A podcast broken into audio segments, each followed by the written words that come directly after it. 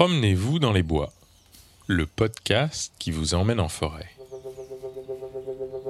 Pour suivre les actualités du podcast et avoir quelques images que vous avez été nombreux à me réclamer, vous pouvez nous retrouver sur la page Facebook Promenez-vous dans les bois.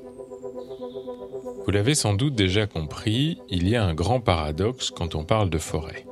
Pour la plupart des gens, les forêts sont notre part sauvage, l'expression d'une nature préservée et même le jardin d'Éden des origines. Pourtant, aujourd'hui, il n'y a pas en France métropolitaine de forêt qui soit véritablement sauvage ou naturelle. À part quelques réserves biologiques intégrales, lieux d'études scientifiques, et quelques îlots de forêts de montagne complètement inaccessibles, les forêts sont gérées et exploitées par les humains. Qui plus est, en prenant quelques millénaires de recul, on réalise qu'à l'issue de la dernière période de glaciation, Homo sapiens s'installe en Europe bien longtemps avant que la forêt ne conquiert une grande partie du territoire. Pourtant, la forêt, dans notre esprit, continue à s'opposer aux espaces civilisés. C'est le lieu des légendes, des bandes de brigands, des maquis de résistance. C'est là où il est possible de se retirer du monde. Alors que se passe-t-il lorsqu'au début des années 2010, en Isère, un grand groupe de tourisme décide de créer, au milieu de la forêt de Chambaran, un village de vacances avec sa bulle tropicale et ses bungalows? Que se passe-t-il quand les machines d'abattage arrivent pour couper les arbres et préparer l'installation des réseaux, des voiries et des cottages? Il se passe bien naturellement un moment de résistance. Et une zone à défendre, une ZAD, s'installe au milieu de la forêt.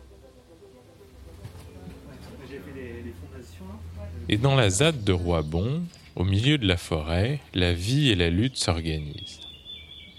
Ici, on est dans les taillis de châtaigniers. Il y a des arbres qui ont été coupés au démarrage du chantier avant d'être interrompus par les zadistes. Les grumes sont encore là. C'est Camille qui m'a raconté comment on vit dans cette forêt de résistance. Alors euh, cette clairière, effectivement c'est une clairière.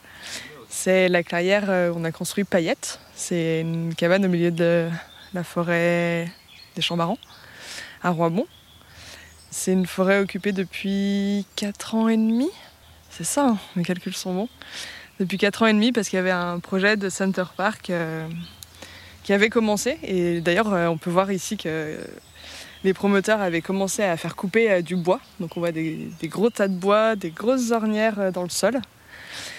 Et, voilà, il y a eu une occupation pour pour empêcher les travaux. Pour empêcher les travaux, donner un peu de temps aux assos de faire des recours juridiques, qui sont encore en cours d'ailleurs. Et du coup, depuis 4 ans et demi, la forêt est occupée avec différents lieux de vie.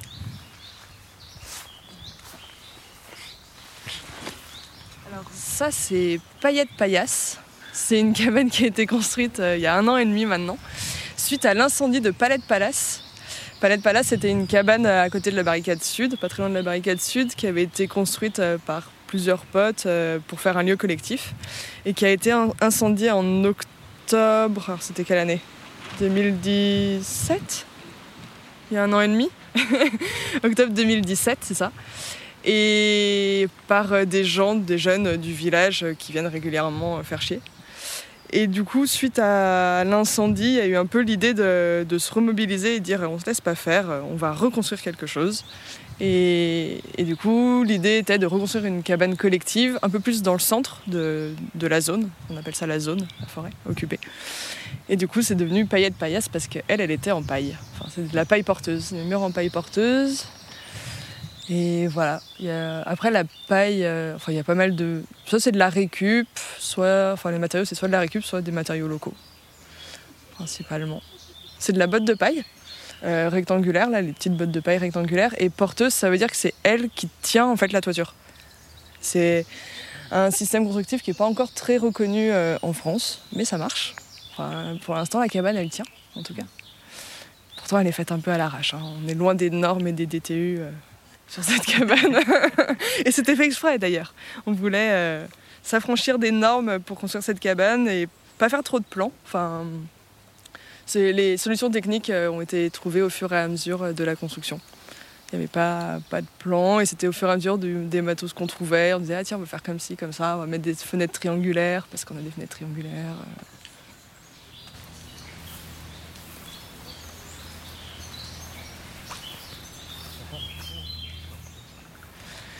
pour moi, il y a plusieurs choses. À la fois, une fois de plus, des, un projet euh, de grande envergure euh, imposé à la population, euh, polluant, destructeur d'espaces naturels.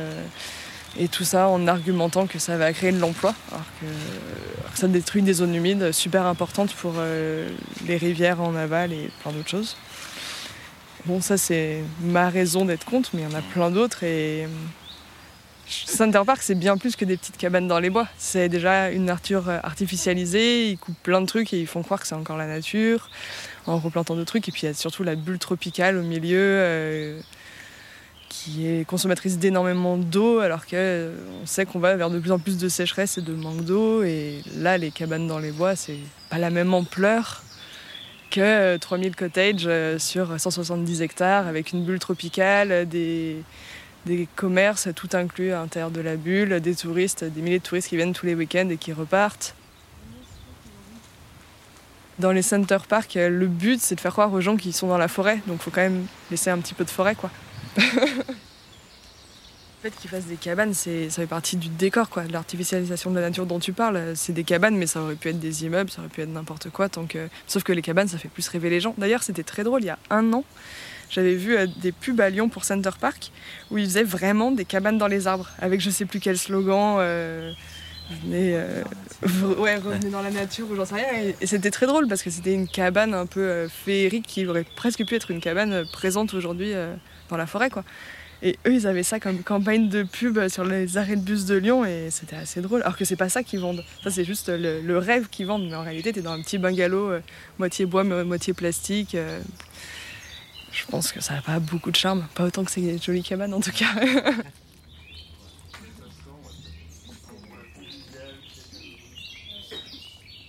c'est ça qu'on défend aussi, c'est le fait d'avoir le droit de venir en forêt, se balader, ramasser des champignons, et avant, ouais, il y avait les droits d'affouage, il y avait plein de choses qui disparaissent de plus en plus et qui étaient, euh, qui faisaient que c'est pas parce que la forêt appartenait à la commune que les gens autour n'avaient pas le droit d'y venir. Et là, ça devient un espace privatisé. Euh, il va falloir payer pour avoir le droit de faire un tour de vélo dans une forêt. Euh. et, on voit ça de plus en plus, et pas que dans les forêts d'ailleurs. Mais, mais oui, tout appartient à quelqu'un. Aujourd'hui, même si elle suit la lutte contre l'arrivée du Center Park, Camille a décidé de ne plus habiter la ZAD. Je lui ai quand même demandé ce que ça faisait de vivre au milieu de la forêt, en retrait de la civilisation. Mais déjà, c'était une vie super intense et fatigante de vivre en forêt. Mais pas parce que c'est la forêt, la nature et je sais pas quoi. Mais par rapport euh, aux relations sociales euh, entre les gens, avec les gens de l'extérieur, avec les menaces d'expulsion, avec les, les gens qu'on appelait les mini-fachos, euh, c'est les cons du village qui venaient régulièrement essayer euh, bah, soit de, nous, de, se battre en pleine nuit, soit d'incendier des cabanes ou des, des, lieux. Et ouais, c'est un mélange de tout ça qui fait que c'est dur de prendre du recul et de se reposer quand on vit là. Du coup, je crois que c'est en grande partie pour ça que je suis partie. J'avais besoin de repos, quoi j'ai débarqué ici, c'était début janvier, quoi. Au moment euh, bien bien rude, bien froid, mais, mais c'était chouette. Enfin, bon, l'été c'est plus confortable et plus agréable, mais c'est pas le climat qui m'a fait partir, quoi.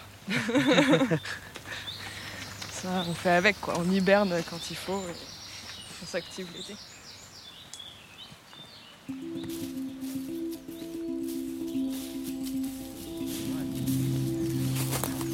Alors bien sûr, tout le monde ne peut pas vivre dans une ZAD. Pourtant, nombreux sont ceux qui ne trouvent pas totalement leur compte dans le système dans lequel nous vivons. celui qui a conduit à une exploitation des ressources et des énergies telles qu'il entraîne effondrement de la biodiversité et réchauffement climatique. Et le secteur du bois et de la forêt est lui aussi soumis aux forces du marché avec des conséquences parfois contestables. Par exemple, une grande partie du bois qui est récolté en France est exporté en Asie pour être transformé, puis renvoyé en Europe. Une grande partie du bois que nous utilisons est importé parfois en provenance de pays qui ont, eux, des forêts très peu touchées par les humains. Plus de la moitié des scieries petites et moyennes ont fermé en France ces dernières années. Alors comment faire en sorte d'utiliser localement du bois qui vient des arbres de la forêt d'à côté?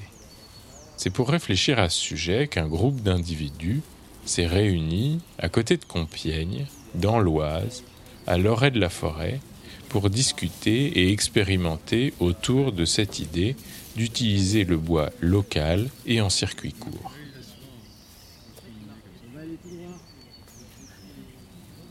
Clément Poma sculpteur et membre du collectif Monstre qui organise l'atelier. On se trouve dans un domaine boisé euh, qui est privé et où le propriétaire nous laisse euh, libre de nos actions dans cet espace. Et dans l'espace-temps, c'est en hiver, une période où le bois, euh, ou en tout cas la sève, est encore dans les racines et du coup ça nous permet de travailler un bois sans sève et du coup un bois qui peut un peu plus durer même si pour l'instant on n'a aucune obligation de, construire euh, de manière durable. On est venu expérimenter une manière de travailler qui soit pas trop intrusive, euh, qui soit euh, dans un circuit très court. C'est-à-dire qu'on déplace peu les arbres, donc on, on, les taille et on les travaille. Là, pour l'instant, dans les premiers projets, on a travaillé même sur place. Et ça nous permet, en même temps, on voulait s'arrêter pendant une semaine pour réfléchir sur euh, nos manières de faire, qui sont d'ailleurs beaucoup plus citadines euh, pour la, plupart du temps. Mais en même temps, on voulait euh, tester des choses où on était moins intervenant en fait sur la matière, parce que nous on a l'habitude d'avoir énormément de machines, aussi bien de l'électroportatif que des machines assez lourdes en fait dans les ateliers. Et du coup, là, on voulait expérimenter avec euh, le minimum de techniques, de réaliser des choses. Et ce thème d'observatoire, du coup, on s'observe nous-mêmes, on prend le temps d'observer nos pratiques. Et aussi, on travaille sur la thématique de l'observatoire de la forêt.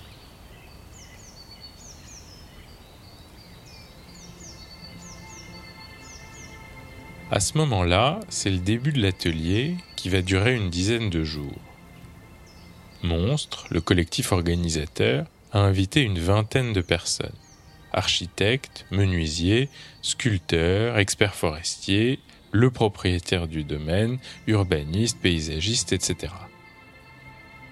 Le thème de l'atelier est l'observatoire, ce qui permet de donner un cadre à la réflexion et à l'expérimentation.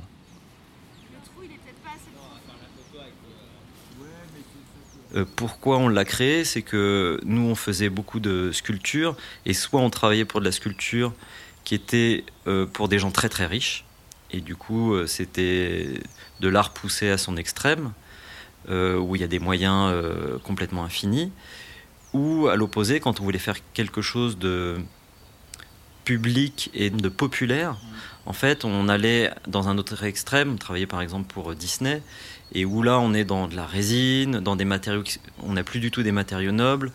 La forme, elle est beaucoup moins poussée en fait, elle est même presque grossière. Et du coup, on avait un peu ces deux antipodes, et, on se disait mais il n'y a, y a rien au milieu.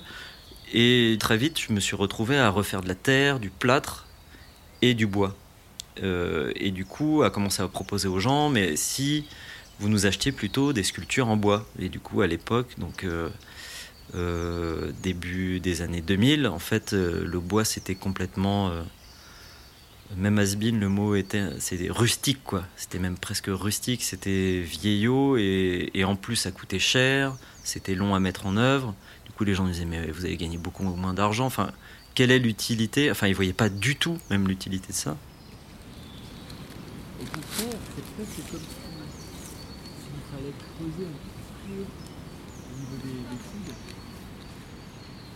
On est parti, là, la contrainte d'aujourd'hui du premier essai, c'est on travaille sur un observatoire qu'on construit, qui permet donc d'observer euh, la forêt. Et euh, trois équipes sont sur trois contraintes différentes, celle de travailler sur le sol, les racines et le sol euh, humus, enfin, qui va accueillir ces racines, un sur le tronc et un sur l'observation de la cime. La trace que tu as créée aujourd'hui, qu'est-ce qu'elle met dans un an quoi? Et euh, mécanisme.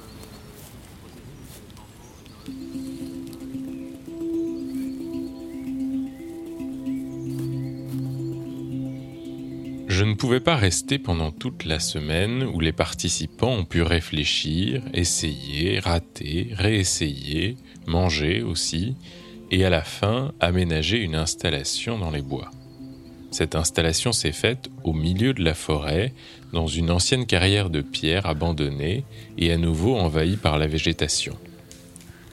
Heureusement, j'ai pu retourner au Bois Saint-Marc à l'issue de la semaine d'expérimentation et voir ce qui avait été fait. C'est Thomas de Broissia, lui aussi sculpteur et membre du collectif Monstre, qui m'a raconté ce qu'il retirait de l'expérience. Il avait pour l'occasion Antonin à ses côtés. Mais on a sillonné partout, on est passé un peu partout, on a, on a froissé la. On a fait des petits des chemins de traverse où on avec des lieux différents qu'on a découverts, des lieux de découverte.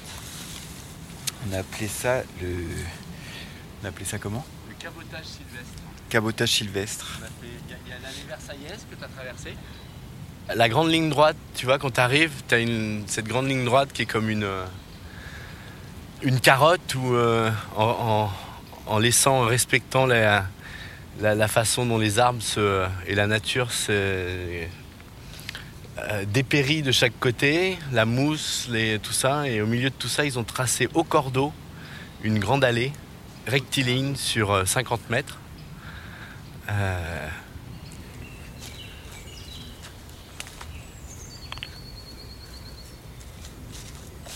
Alors dans ce cheminement, on commence par l'arbre à trous, qui est un arbre qui s'est mis à la lisière d'un puits d'aération euh, de carrière. C'est impressionnant parce qu'il y, y a un vide de 5 mètres. euh,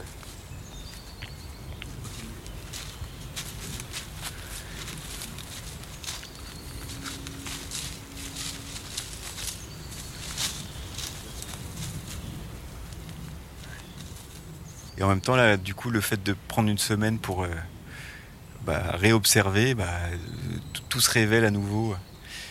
Et après, ouais, avec la forêt qui pousse, il y a aussi tout le côté nature où là, du coup, tu retrouves euh, est vraiment un intérêt au, finalement au quotidien. Je pense plus, là, plus on s'est promené au début de la semaine, euh, c'était bon, on allait à la carrière et, euh, euh, en milieu de semaine, c'était une obligation. Il fallait qu'on aille à la carrière. Ça ça avait rien à voir. Dès qu'il faisait un, un moment, il a plu et il, y a eu euh, une éclaircie. on a eu une fenêtre de deux heures. On est parti direct, tous ensemble. Donc c'était, c'est, marrant. Il y a un rapport euh, d'apprivoisement. On se fait apprivoiser par la forêt.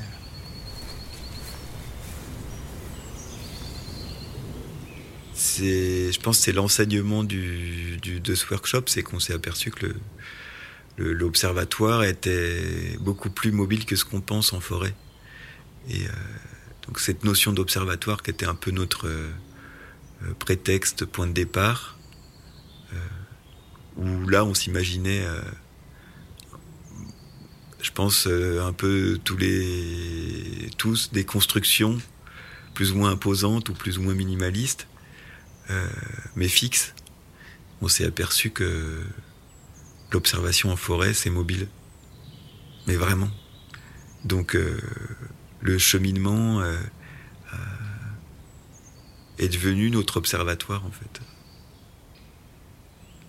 C'est la forêt en- entière qu'on a observée plus que qu'est-ce qu'on pouvait faire avec le bois de la forêt.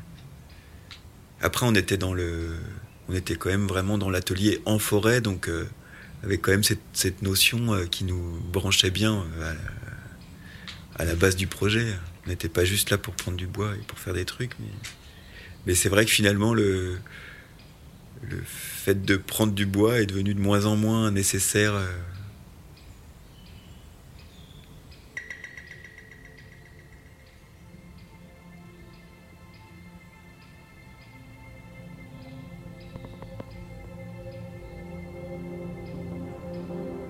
Clément Poma, à nouveau.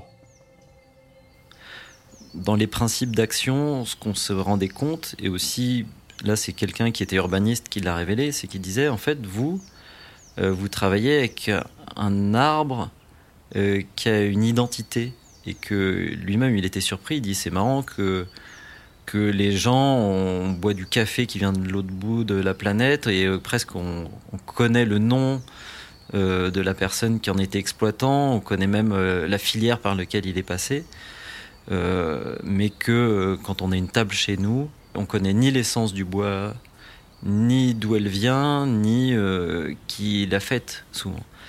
Et du coup, c'est ce qui nous a révélé, et moi j'avais jamais fait attention à ça. Souvent, je connaissais l'arbre qu'on avait abattu, j'avais passé du temps avec le gestionnaire ou le propriétaire, j'ai passé du temps avec le sieur, euh, qui souvent l'avait séché, et du coup, je, connaissais cet arbre et tout son parcours. De, on vous emmène dans un monde, en fait. On vous emmène dans le monde euh, du passage de l'arbre vivant à l'arbre construit et à l'arbre. certes, on l'a tué, mais on le rend pérenne d'une certaine manière aussi. Et du coup, moi j'avais une image assez forte, c'est que euh, assez jeune, je me suis retrouvé donc dans ma formation d'ébéniste, mais euh, il y a eu la tempête de 99 qui est arrivée pendant mes études. Et du coup, il y a eu entre autres un arbre qui a été abattu euh, chez mes parents. Et quand j'ai commencé à, habiter dans mon premier appartement, j'ai construit avec deux arbres qui étaient tombés de cette tempête un petit vaisselier et du coup avec du Douglas et avec euh, du, de l'IF. Et ce qui m'a étonné, c'est qu'après, quand euh, j'avais ce meuble euh, dans, dans, ma cuisine, quand je le regardais, en fait, je voyais aussi derrière un fantôme, mais un fantôme positif. C'est-à-dire que je me souvenais de la silhouette. Et il y avait une sorte d'hommage, en fait, à l'arbre. C'est que je voyais encore sa silhouette, je le voyais encore en place chez mes parents. Et du coup, je me suis vraiment rendu compte que ça avait une force positive en fait.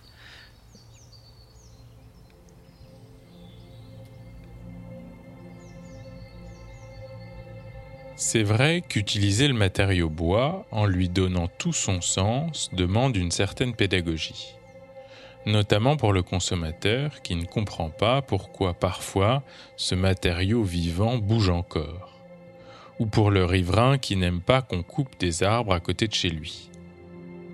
Si la pédagogie peut marcher, encore faut-il réussir à réaliser ces constructions bois en circuit court dans le système productif et normatif qui existe aujourd'hui.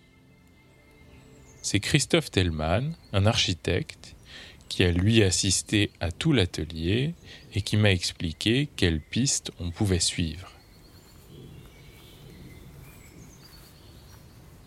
On n'a pas construit en forêt, on a, a essayé des choses, on on, c'était plus euh, un travail itératif en se disant, bah, effectivement, euh, on a trouvé ce lieu, cette, cette ancienne carrière qui avait euh, une topographie, qui avait une lumière, qui avait une, une présence d'arbres, qui avait des ravinements naturels. À la demande de Gérald, d'imaginer effectivement d'associer sa forêt dans le cadre du Festival des forêts comme un lieu potentiel de, de petits concerts, de petites lectures, de petites manifestations.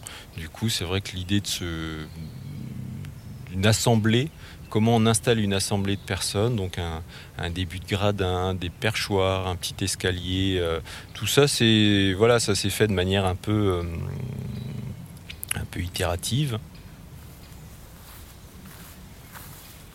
On sait très bien que la filière de la construction bois va être une filière qui va se développer, se structurer pour répondre à, bah, aux futures réglementations liées à la construction. On sait qu'on va devoir construire massivement en bois, on sait qu'on aura des industriels pour y répondre. Euh, la question c'est effectivement comment faire pour que toutes les forêts ne deviennent pas euh, des forêts usines et comment, à l'exemple bah, du domaine où on est, le domaine de la famille de Broissia, qui est, euh, qui est un lieu, c'est une forêt finalement récente, c'est une jeune forêt, mais qui commence à peine à arriver à à maturité, comment effectivement ce modèle de forêt peut devenir euh, exemplaire et comment on peut aussi en, extraire une part pour euh, répondre notamment aux maîtres d'ouvrage qui se posent la question de l'usage du bois local dans la construction on, se rend bien compte que tous les acteurs de la filière bois, chacun est dans son domaine, qu'il n'y a pas de continuité, que cette filière c'est une filière organisée mais qui est séquencée. Et l'idée de dire ben, on pourrait partir du bois presque sur pied et de l'amener transformé dans une construction, dans un bâtiment public, dans une école, dans un lieu de vie, c'est une chose intéressante. Et la question c'était de dire comment on organise ça. Et on est euh, effectivement, on peut se dire qu'on est arrivé comme ça avec des idées préconçues et rien qu'en rencontrant euh, l'expert forestier qui nous dit non mais réinventez pas l'eau chaude. Euh, il existe euh, des scieries mobiles, il existe euh, des ventes par l'eau. Enfin c'est tout un système organisé. Donc prendre bien connaissance de ce système et, juste essayer de comprendre comment on peut, quelle est la masse, ce qu'on a établi comme ça, c'est un peu l'idée d'une masse critique, c'est-à-dire à partir de quelle quantité de bois sorti de la forêt, ça devient intéressant de faire intervenir un scieur mobile. Et donc à partir de là, de cette taille critique de bois, qu'est-ce qu'ensuite on peut en faire? Est-ce que c'est une échelle qu'on est capable euh, euh, collectivement à l'échelle de cette euh, association ou de ce regroupement en devenir Est-ce qu'on est capable de gérer cette quantité minimale de bois pour en faire, quelque chose? On raisonne toujours en partant d'un projet dessiné soit par des urbanismes, soit par des architectes, soit par des designers qui ont une idée très arrêtée de leur projet. Et ensuite, on va chercher, et le professionnel qui lui-même va chercher sa ressource pour le faire, là, c'est presque l'inverse, c'est de dire de quoi on dispose à l'issue de la récupération d'un bois de tempête, d'un bois abattu parce que un peu malade ou parce que par sécurité, etc. Et de cette matière première, une fois qu'on l'a effectivement débité, une fois dont on sait de quelle essence on dispose, de quelle quantité, c'est à partir de là qu'on peut commencer aussi à dialoguer avec le futur utilisateur ou le maître d'ouvrage en disant on dispose de cette ressource, quel est le besoin qui n'est pas euh, comblé dans le cadre du projet et qu'est-ce qu'on pourrait y apporter comme part euh, complémentaire avec qui ensuite le transformer sur place. Ça, c'est un autre enseignement, hein, cette espèce d'économie de, moyens. C'est-à-dire que la ressource, on la prend là où elle est et on ne va pas aller chercher euh, le bois à, perpète d'une certaine manière, rien que cet enseignement-là, de se dire effectivement pourquoi nous on se enfin, on est dans, notre société effectivement euh, où tout est possible, c'est-à-dire de transporter des marchandises euh, à l'autre bout du monde, les faire, enfin voilà, mettre des billes de bois euh, dans un conteneur, les envoyer à l'autre bout du monde, les voir revenir sous une forme transformée, on est capable de le faire. En fait, voilà, je pense qu'il y a plein d'enseignements dans, toutes ces petites actions. Et à chaque fois, il faut euh, les retransposer dans d'autres contextes ou à une échelle plus, large. Mais euh, voilà, c'est des petits enseignements, mais qui sont, qui sont riches. Ça ouvre une perspective par rapport à cette idée de l'usage du bois local, moi je le vois en tant qu'architecte euh, confronté à des maîtres d'ouvrage publics qui nous, ça y est, ça devient un peu euh, le mot. Euh, oui, ce serait bien d'utiliser du bois local, mais quand on leur dit oui, c'est très bien, l'intention elle est, elle est belle, mais le bois local, ça veut dire est-ce que vous est-ce que vous avez déjà du bois à, mettre à disposition à une entreprise? Parce que recourir à du bois local, vous me demandez de construire un bâtiment euh, dans un an, il faut qu'il soit achevé. Utiliser du bois local, à moins d'utiliser du bois vert, c'est pas possible. La temporalité du bois, elle n'est pas, euh, pas celle de la construction telle qu'on la pratique aujourd'hui. Si vraiment vous voulez œuvrer dans cette direction-là, bah, commençons modestement avec effectivement via cet atelier, on a identifié comme ça ce qu'on pourrait appeler des protocoles, euh, de dire comment agir avec un maître d'ouvrage pour l'amener à utiliser du bois, bois local. Mais ce ne sera pas toute la construction et ce sera sur des petits ouvrages, mais des ouvrages qui pourront être euh, nécessaires et, chargés de sens.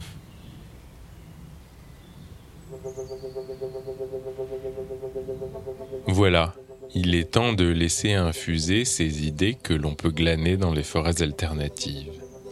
Cet épisode, qui sort dans l'avant-dernière semaine du confinement, peut donc ressembler à une contribution pour penser la place de la forêt et du bois dans ce désormais fameux monde d'après. C'est sans doute l'épisode le plus théorique de la série, mais il était important pour moi de creuser d'une autre manière deux questions qui traversent tous les épisodes du podcast. À savoir, d'une part, la représentation de la forêt comme espace naturel, avec ce que cela implique comme malentendu, et d'autre part, la question des utilisations du bois, avec ce qu'elles impliquent sur la forêt. Merci à Camille et à tous les zadistes pour leur accueil, au collectif Monstre, à Thomas de Broissia, Antonin, Clément Poma, Gaël Hervé et Christophe Tellman. Il est à craindre que je ne puisse pas vous emmener au milieu des forêts de l'Est dans 15 jours, comme prévu habituellement. Les circonstances actuelles ont un peu contrecarré mes plans. Pour vous consoler, vous pouvez d'abord vous assurer d'avoir bien écouté les quatre épisodes précédents et je vous promets qu'on va repartir ensemble très bientôt.